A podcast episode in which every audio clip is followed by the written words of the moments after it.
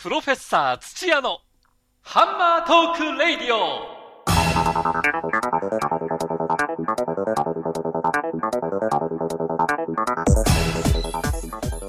悪は栄え正義は枯れる。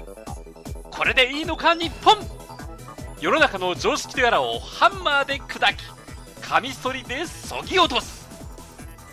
元祖世相切りの一本勝負。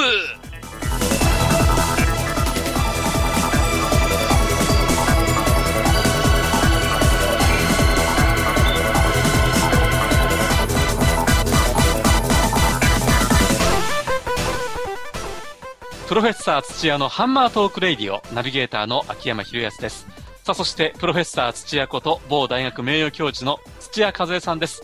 先生、こんにちは。こんにちは。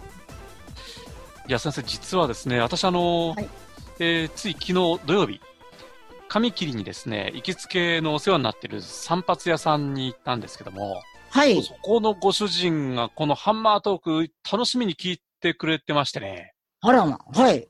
いやー、ところがね、最近秋山さん、あの、更新されてないですけど、どうしたんですか、先生は？って言うんで、いや、それがよく聞いてくださいましたと。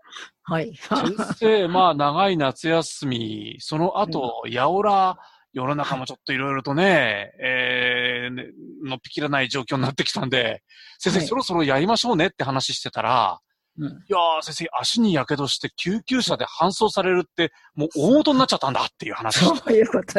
はい。大変でしたね。足大丈夫ですか、はいまだね、あの、や、薄皮が、薄皮が張った状態。あの、上は、うね、厚い皮がね、1ミリ以上の、まあ、面の皮よりは薄いんだろうけど。裏の皮よりは薄い。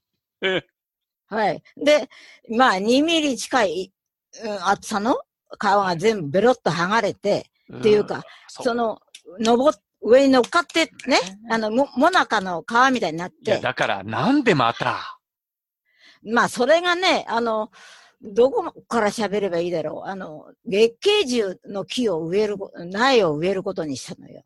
ええ。で、その、一旦植えると10年、20年ですね。うん。それに、北限なのよ、ここが。あお住まいの地域がね、え月、あ桂樹が育つ、はい北限とそ北限で、実は、いや、むしろ無理だって言って、まず育たないんだって。ところが、私がたまたまええ、その、本宅の方の、に、月桂樹を育てたわけ。あ、本宅それの飛行映えが出て、ほうほう飛行映えが出てね、うんそれを育てて、去年それに成功したんですよ。苗がはと育ったの。ほうほうただ、越冬しないの。この年、あったかい時ね、とにかく12月頃まで伸びてて、あの、うんほら、あの、照葉樹だから、ええあの、いわゆるほら、あの、春先にわーわーとかっていうのちょっと違うじゃないね。うん、まあね。で、でも、越冬しないで枯れちゃうのに、今年たまたま越冬したわけよ。で、2年後がいて、うちの息子が、じゃあ、また今年もやってくれって、その苗持ってきたの。で、ええ何をするかっていうと、条件が悪くて、笹の根っこだとか、もう、よもぎのとかね。も植えようとしてるところにね。もう、い地下30センチは悪い根っこが張ってるわけ。ええで、そこを熱湯を、大穴、バケツいっぱいの大穴開けて熱湯で殺すわけよ。あ細菌を、雑菌を。そうそうそはあはあはう。うん。あ一切あ、あの、草からし使わない。そう。で、ね、その熱と、まあ手から、転んだんじゃないの。手から、片手が滑って。ああ、足にかかっちゃった。そう。いや、大変でした、ね、だから、いわゆる火火遊びしたわけじゃないの。いやいやいやいやいやいやいや、そう。ででもね救急車をね、呼ばれたっていうから私もびっくりしちゃって。先生、あれですよ。救急車いくらかかりました、はい、ゼロです。あ、ゼロね。日本だもんね。そうよ。ありがたいよね。だから日本ぐらいですよ。救急車呼んでお金払わなくていい国なんて。いや、そうでもない。世界調べると、うん。無料の国も結構ありますけど、はい有料の方が多いです。私行ったアメリカなんかほほぼほぼ有料でしたね。とんでもない有料ですよね。ええなんか、アメリカは、まあ5万円ぐらいはかかって、下手すると10万円だとそう、か。州によってね、随分はい。開きがあるんですけど、そうなんです。でも、ゆどっちにしても有料なんですよね。とんでもない有料ね。あれ、お金、お金ないからって言ったらどうするんですかね？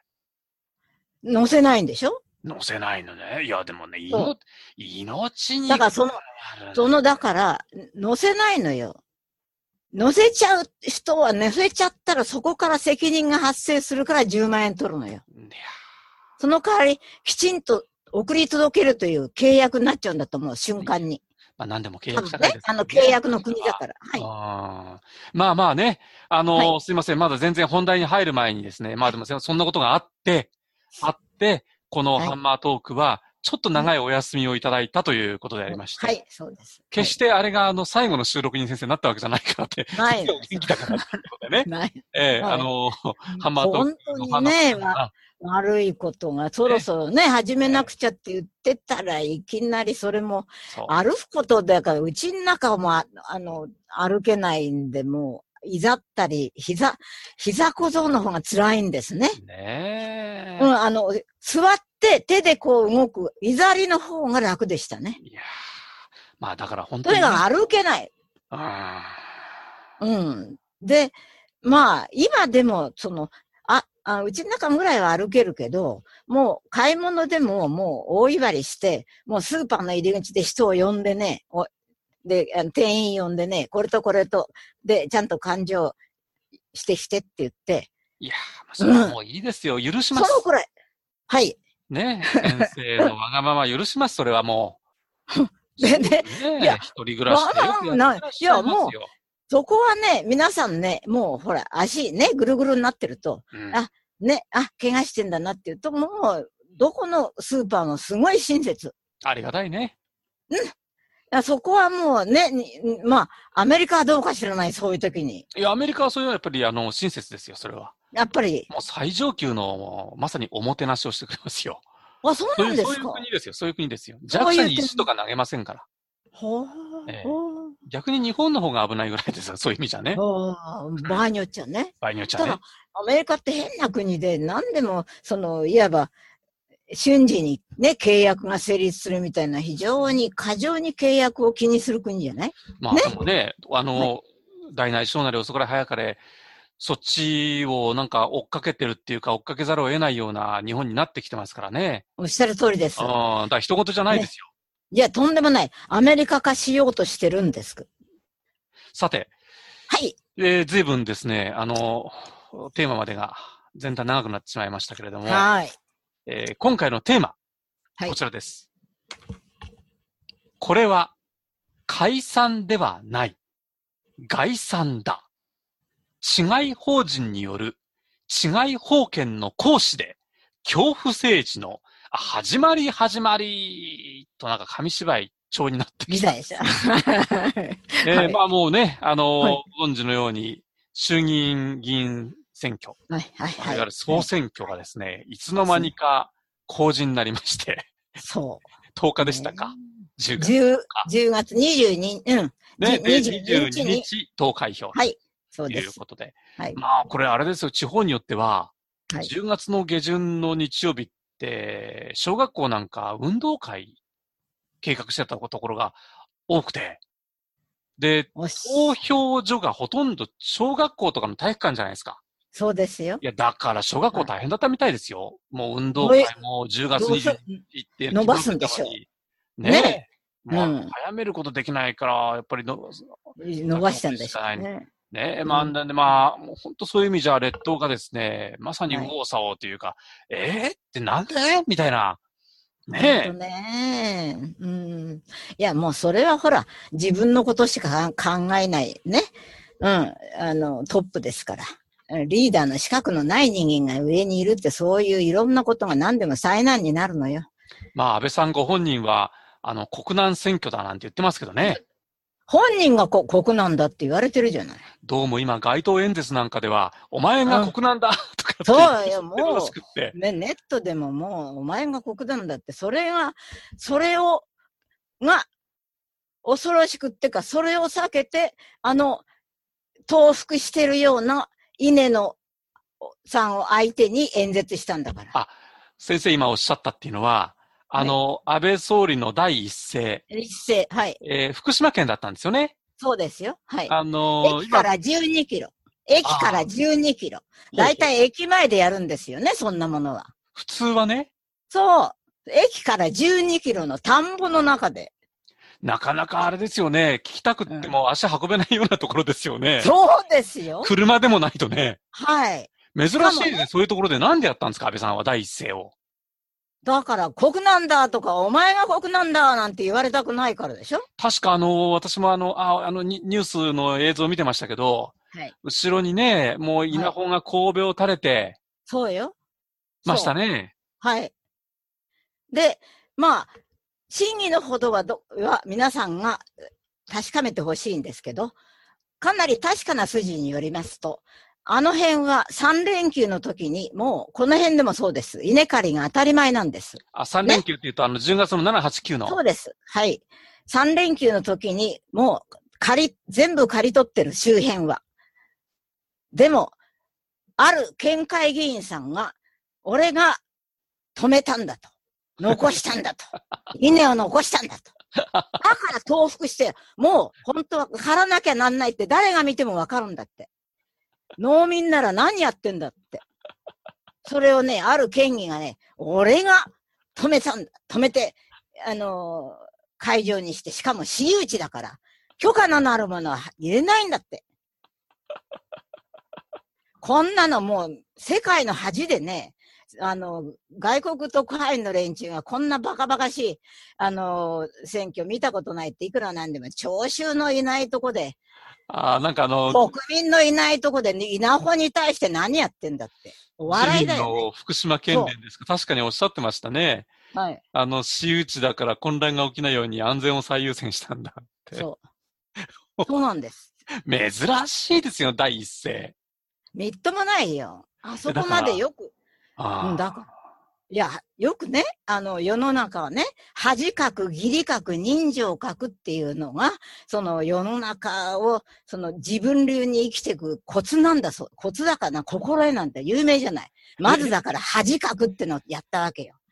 だから義理は、でも義理はなんか自分のお友達にだけはやたらと、その400億も公金を、あの、あの、横領のお手伝いしたっていうんだからね。恥かく、義理かく、人情を書く。これ3点セットの人ですけど、真ん中はちょっとね。まあ、お友達にはね、そう。なんか義理っていうのか。でも本当の義理や義務は果たさない人だよね。まあでも公人としてね。みっともない。義を果たすのは国民が、よく、あそこまでさ、人間ってさ、あの、権力にしがみついたら何にも見えなくなって、あそこまで世界に恥をかけるのね。だからね、はい。もう最初からヒートアップしてますけど、いや、それでいいんですが、これは解散ではない概算だっていう。そうですよ。これ、漢字見ないとよよくわからないと思います。聞いてらっしゃる。そうよ。はい。有害の害。タイトルにも書いておきましたけど、はい。解散じゃなくて概算の害は有害の害。そう。点で解散。解散にあた、あ、しちゃ、要するに、権力をこの権力がダメになりそうで、それを維持するためにはっていう、それだけのための計算ですから。要するに、森、ね、森かけ騒ぎで、この、もっと追求されると、もう一つ、これもネット、ま、ネットの情報ですけど、あの、もう、要するに家計は、森は森、森、森、ね、森さんは森の方だけでも捕まえて住んで、あれは神さん、そう、森友さんは神さん、昭恵神さん、お神さんの方で、が協力で済んだけど、家計はもう一気に総理の直ですよね。だから、その、家計が有罪だと当然に共犯じゃない。で、実は捜査が進んできたんだってね。国会の開催中に野党がノロマだったんだと思うのよ。捜査中だっていうことを一言言っただけで、フリーズしただろうって国会が。その前に、それからもう一つ、安倍の人気がガタガタ落ちて、ほら、あの、あっちの方が、あの、不支持の方が高くなりましたね。このまんま10月22日3カ所ぐらい地方、ほら、補欠選挙をやるでしょう。あの補欠でもう確実に負けると。三つ続けて負けたら内閣持たないだろうって言われてたんですよ。いくらなんでも。ね？せーので、うん、放り出されるだろうって。それを避けるために、10月22日を総選挙と一緒にしたわけ。で、あらゆる、まあ、あの、いろんなとこで、あの、もう、選挙そのものに公然と不正が入るって言われてるんですけど、その、権力がここまで自分中心にしてマスコミが見たものを、権力のやる悪いことは何にも見ない。ね。わかる？うん。市民のやることは小さなことでの捕まえるみたいな、要するに、あの、権力が逆上してますから。ね。うん。この段階、まあ、はい。今、マスコミっていう言葉も出てきましたけども、はい。その、まあ、特に若い人などはね、はい。ほとんどテレビ見ない。ニュースなんかテレビでも見ないっていう、はい、はい。若い人がほとんどじゃないですか。はい。そんな時間もないよっていう子もいるだろうし。はい。ねあの、でもネットではいろんなニュースは見たり、ね、見たりしてますよっていう。うんうん、だからそのマスコミが伝えている様と、このネットの様っていうのが、若干温度差もあったりとか、はい。あとそれから、先生、改めて私伺いますけど、安倍さんになんか個人的な恨みあります？ね、安倍さんに私が？ええ。個人的な恨み？はい。そんな親しくないですよ。ないですよね。全然、はい。ないのに、先生がここまで安倍さんこき下ろすっていうのは、やっぱりよっぽどでしょ、はい、だって憲法は破壊するわ。だって、なんか、新安保法なんて言って、ご自分、要するに、私だけでないですよ。まともなインテリは、全部とんでもないことになるって、伊集院静香さんって、あの、ね、あの、結構名を知られた夏目雅子さんでしたっけ？あの、亡くなられた、ね、の、あの、ご亭主だった人。うん、うん。あの人が、この、要するに安倍にやらしとけば、いずれ戦争になるって。あれだけの思いしても、結局、届かないんだなって、自分には嫌な記憶しかない。で、要するにね、この、このままだと、戦争は避けられないだろうって、もう、最近の週刊誌に書いてますよ。まあね、もう一回先生、あの、頭に戻ると、要するに、その、まさにその、自分ファーストで、そうよ。保身のために解散をした。そうですそこまでは、我々国民も、何やってんだと。そうよ。誰が、どう見てもこれは森友不自然ですよ。はい。そうよ。ね。それで始まった選挙が、はい。小池さんが、あの、希望の党だなんだとか。はい、そうですね。はい、そこに、はい、あの、民進党が、はい。ほぼほぼ分、もう。解体した。ね、解体して、はい、またなんかでも選挙終わったら一緒になるとかわけわかんないこと言ってますけど。そうですよ。ね。はい。で、今度、いわいわゆる政局という話になっていって。なってきました。もうマスコミは、ね、席数えると。あとはもういわゆるその、えー、希望の党叩きというか、小池さん叩きみたいなことも始まって、始まった。はい。で、選挙もまあ、中盤ですけれども、はい。世論調査では、はい。自民、公明で300は楽にいくだろうと。いや、両、それは、その、非常な、自分、まあ、まあ、まあ、そういう形で、えー、最初に、えー、その人の話を打ちすぎたなどと言って、政策的には失敗だなどと言ってるようですから、ものすごく政略です、それ。それ自体が。ですからね。はい。その、いや、国難、国難をどうするかという、この総選挙なんですよ、と。そう。で、安倍さんが言うところの国難というのは、はい、北朝鮮。北朝鮮で。はい。そして、自分で煽ってけたからね。少子高齢化ですと。はい。これを言われた我々国民は、どう思ってるんでしょうね。いや、どう思ってるって北朝鮮、北朝鮮は出汁に使ってんだよ。ね、本当に今、昨日、今日、今日はした、いつも、まあ、常在戦場って言葉がありますけど、とにかく非常に危険だってのに、それをなんか、こんなに、そう。北朝鮮の国難の、だったら、そんな選挙なんてやってる場合じゃないだろうそうですよ。そうですよ。本当はね。だから、それがいかにもう嘘っぱちかっていうか、そういうその、なんていうかな、あんだけ、えー、恥をかくのも平見だけど、の息を吐くように嘘をつくっていうけど、まあ、その、心にもないことをただ読むということが平気なんですね。少子高齢化に関しては、なことはとっくに分かってる。とっくに分かってるし、で、今回も5年の間に何したの消費税の使い道、はい、その前提となるのは、8%から10%への、ね、はい。消費税のアップを前提とした上での、はい。使い道、はい。少子化対策に使えますよと。はい。え？具体的には、はい、なんか、あの、要するに教育費を無償にしますよと。はい。これは。そんなの憲法に歌うなんてどっかの政党も言ってますけどね、そんなことは別に憲法に書かなきゃできないことじゃありませんよ。要するに憲法さえ馬鹿にしてんのよ。憲法に書いてやるよ。そこ聞こえるわ。憲法に書かなくてできることを、なんで憲法に書きますなどということを公約にするのに、いかにネタがないかよ。いかに単位がないかでしょ。私は思うんですけど、はい。私たち国民はね、今回の選挙で、はい。安倍さんにフリーハンドを与えようなんて思う人は、はい。まあ、よっぽどの安倍さんフリークぐらいだと思うんですよ。そうですね。もしくはよっぽどね、はい、右の方とかね、はい。何でもいいんですよ。はい。はい、ね、左じゃなきゃ。はい。はい、いうぐらい。あともう一人は、もう一つは、あの、もう、もう一派はって言った方がいいかな。あの、要するに株が上がったとか、ほら、ね、富裕層になんか、あの、少し儲かったそうですから。まあね。うん、そうそう。も、もかた。だけど、そんな水物でね、いつね、下がるかってわかんないわけで。おっしゃる通りです。もう本当に昨日上がったものは、あさって下がりますからね。要するに株なんてものは、上げるために下げて、下げるために上げてますから。やる方はね。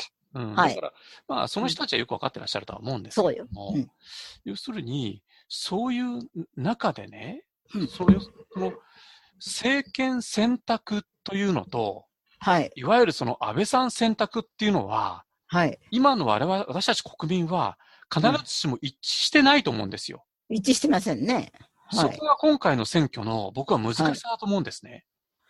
はい、ああ、そうなんですね。要するに、はい。はい。現実的にね、今のね、ここの、この、まあ、まさに、まあ、国難と言ってもおかしくないと思いますよ、そうです。国難です。この国難の中をハンドリングしてい,、いかなきゃならないという状況の中で、はい。昨日、今日、まあまあね、その希望の党が、じゃあ、その、政権を担当したときに、はい。それを担えるだけの、とりあえず政治家はいるんですか、と。はい。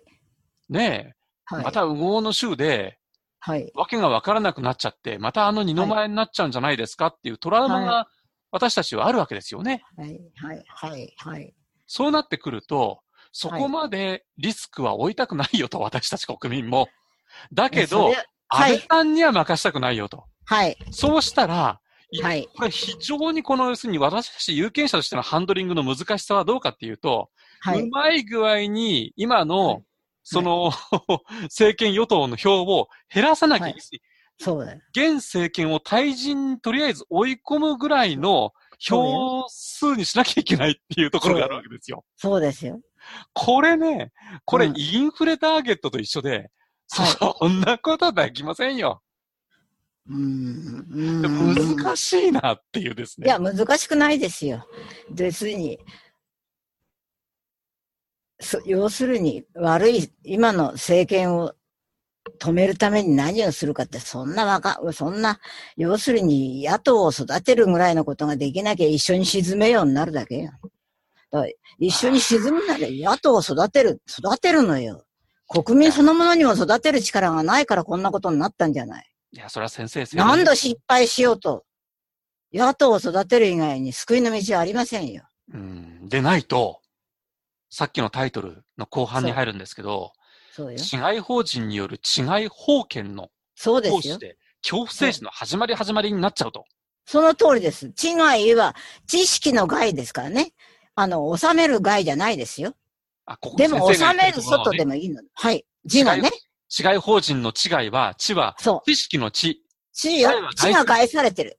地を害されてる。そう。法、法人は、あの、法人も法の方がいいね。知、知識、頭が害されてる人に、ね。とんでもないアホな権利、権力を与えちゃってると。違い法人って、要するに。うん。ああ、わかった。そういう、あそれがそう違い法人の意味なんだな。そう。ね。で、じゃあ、じゃあ、ち、違い法権の、これ、これは、その、違いを、ち、違いの地は収める。そうですよ。ね。そう、外、外。うん、外、外。ね。外。で、で法は法律の方じゃないんでね、ここは。そう、あの、アホの方です。アホの方？ほう、そう。アホの方。アホの方権。だから権力がこのバカな権力にとんでもない違い、とんでもない法律で収められてる状態なのよ。これはもう恐怖政治の始まりになっちゃう。官邸そのものがもう違い法権化して、まともに日本の憲法も政治も、無視して勝手なことをここまでやらせてるのよ。うんだから官邸そのものが違い法権化してんのよ。あとは恐怖政治しかないでしょ。これは。だからそれを違い、ち、あた、知、知識が害せ、知性害されてる利、利害でもいいわよ。でも利害だと利害関係になっちゃうからね。うん、ね。利が害さ、理性が害すでも違い、違い法権の方がわかりやすいでしょ？言い換えて、私は違い法権。あ、血が、ね、血が害されてる。要するに頭がおかしい。ね。うん、なんか、うん、そう。あの、海の向こうのアメリカでもね、うん。似たような状況にあると私は思うんですよ。はい。うん。ね？はい。ここで試されますね。アメリカさんと日本の違いがね。そうなの。な、何の違いかっていうと、これは、はいうん、国民ですよね。そうです。おっしゃる通りです。国民が、そのもっと有権者が、ただね、あの、マスコミはあんたが、あの、テレビ見る人少なくなったって言うけど、それでも、もう、そのネットはネット、いろんなところに国民を愚民化するというのが目的の一つになってます。あらゆるメディアが国民、有権者を愚民にするための愚民太鼓ですよ。愚民太鼓をガンガンガンガン年中やらってらせるからもう耳がバカになってんのよ。そう思った方がいいです。まあ意図してやってるわけじゃないと思いますけどね。結果的になってんだけどね。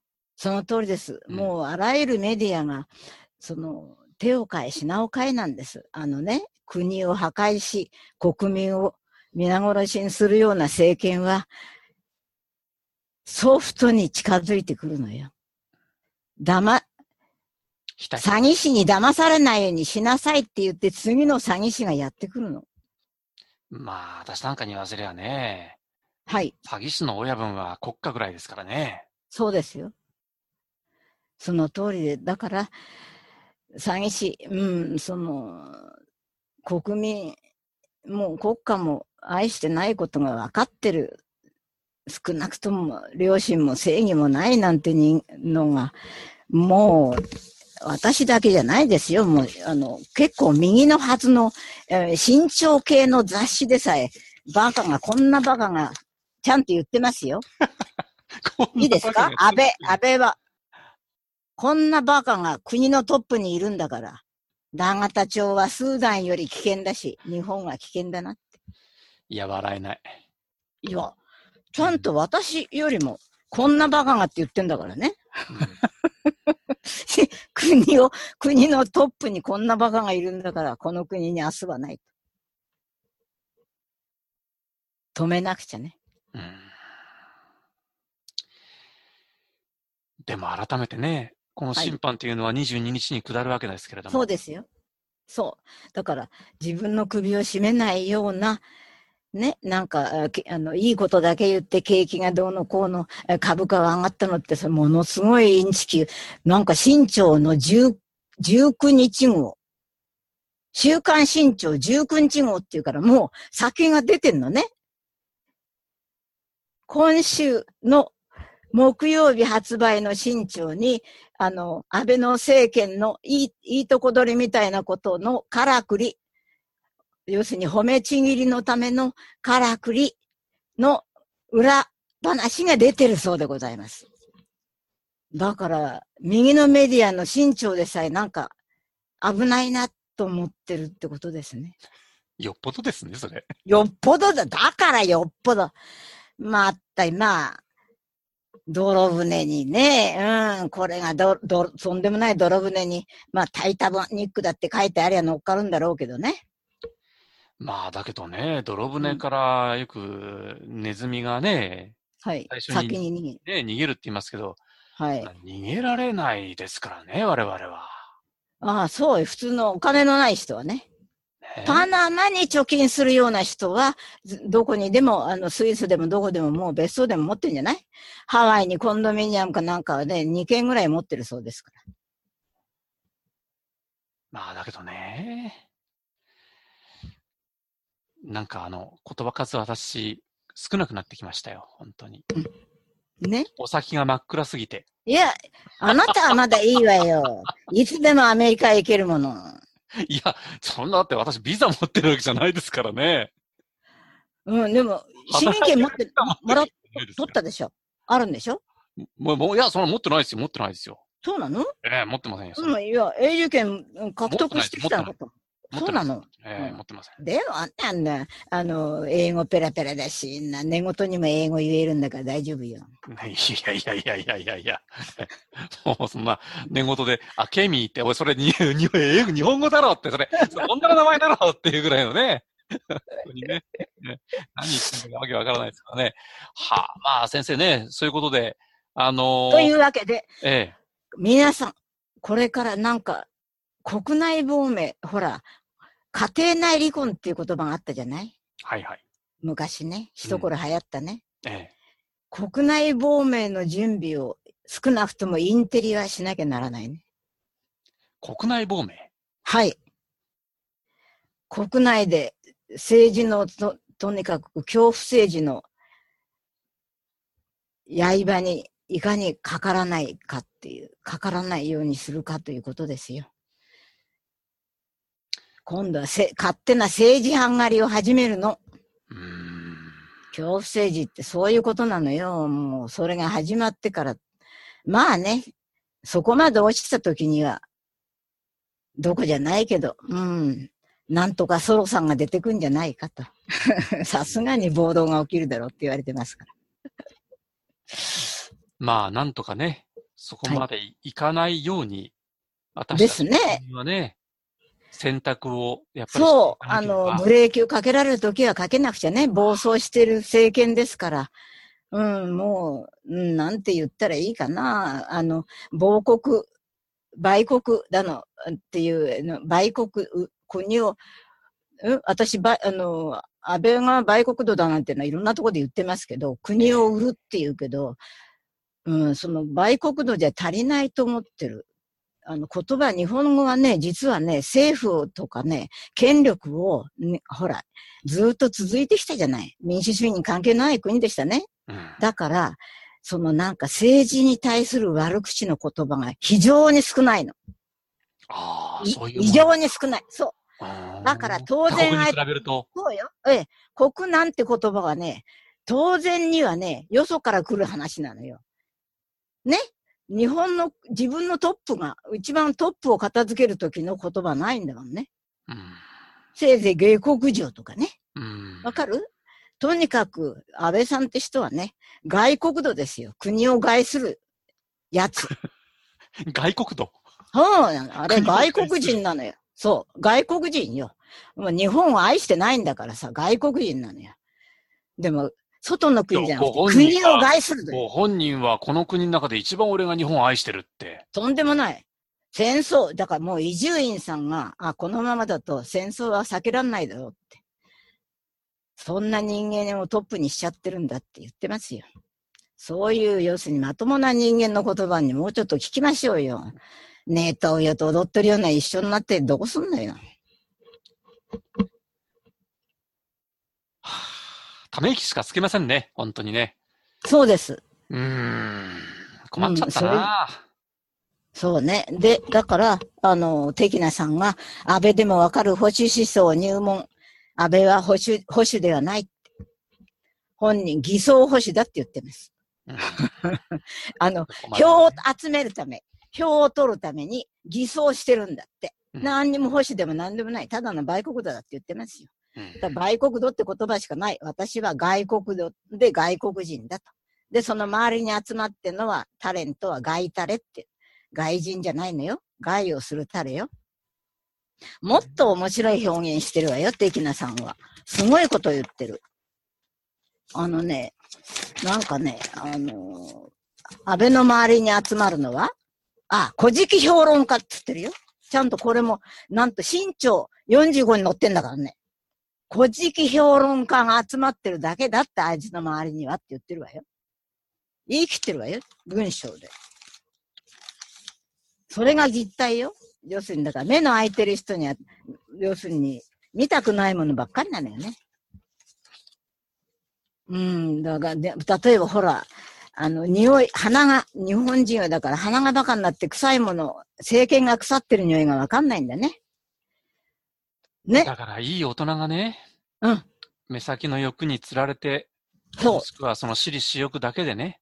そう。あら、戦争なんか起こな起こらないよ。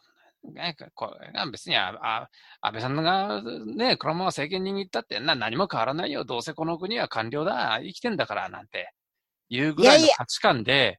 はいはい。うんうん。いやいやいや。まあ、そういうふうなことも含めて、その、愚民愚民と草木がなびくようにするわけ。で、愚民、愚民が後ろになびいてんのが嬉しかったんだって。あれは愚民がなびいてる姿ですって。稲が。あ、あの稲穂ね。第一線の時はい、稲穂は。そう映るんだ。愚民がなび、そう、うまく見える人にはね。そう、もう平服してね。うん。なびいてる姿なんだそうです。ただね、私は、誰があれ、あんなことをね、仕組んだのかなっていう時に、これは、安倍さんっていう人の、まあ、女房も含めて無知無学につけ込んだなと思った。と言いますと実はね、その、稲穂が神戸を垂れてっていうのは、その人間が平服してる姿になぞらえた話が、旧約聖書に出てくるんですよ。人間が平服している姿に、姿になぞらえる。がこう、そうそう、そう、そう、あの姿を、うん。重ねてるんですか？そう、さ、重ねて、その、旧約聖書にあるんだ。いね、うんあ、旧約聖書にありましてね。なんでも、ヨセフ、まあ、その、うん、ヨセフっていう、まあ、目から離れ抜けるような、で、賢くて姿も良くてって申し分のない、あの、子供が末っ子に、あの、できたのを、まあ、父親が弊害したわけ。上に11人の兄さんがいたわけよ。うん。いいね。兄さんが、稲束、稲、稲の束か、でも、稲だとは、かどうか私も覚えてないんだけど、その、麦の束かもしれない。小麦かもしれない、ね、そう、小麦かもしれないんですが、束、束ねるってこう、ね。ええー、頭垂れてる。11年。で、自分はその真ん中に天から降り来た、その、はしごを登って、その稲束を見下ろしてんだとかね、麦束を見下ろしてんだって言って、その兄さんたちを寄せばいいのに、公然と馬鹿にしたわけね。うん、で、兄さんたちが弟を憎んで、で、一緒にその狩りに行くって言って出かけてったんですね。父親行かなかったのね。で、もうこの生意気な弟を殺そうと思ったけど、さすがに殺せなくて、そこに通りかかったエジプトの大将に奴隷として売り渡すのよ。弟を？そう。うん、で、あの、鳩を殺して、弟の衣服にね、あの血をつけて、ライオンに噛み殺されましたっていう報告をするわけ。で、父親はもう、だから、もうね、あの、可愛い末っ子は、あ死んじゃったんだと思ってたわけ。まあ、その、もう、まあ、百いくつも生きて、後にお話だからね、再会するんですけど、もっと、うんと後年ね。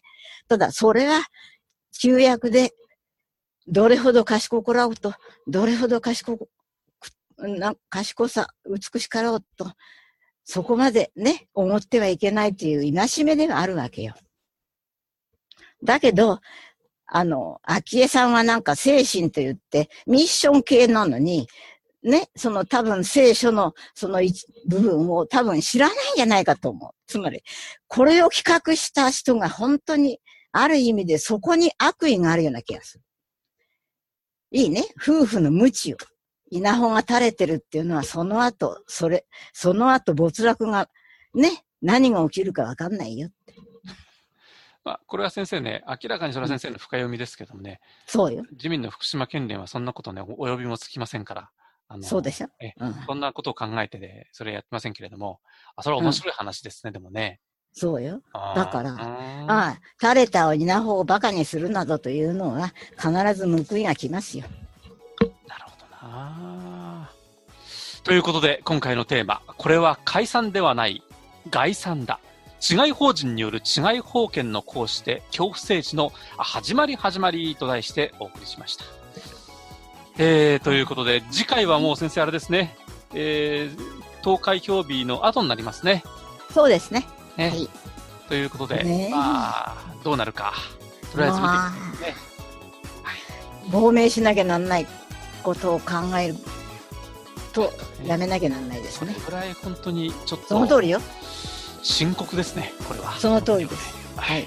ということで、プロフェッサー土屋のハンマートークレイディオ、えー、プロフェッサー土屋こと某大学名誉教授の土屋和也さんでした。先生、ありがとうございました。こちらこそ。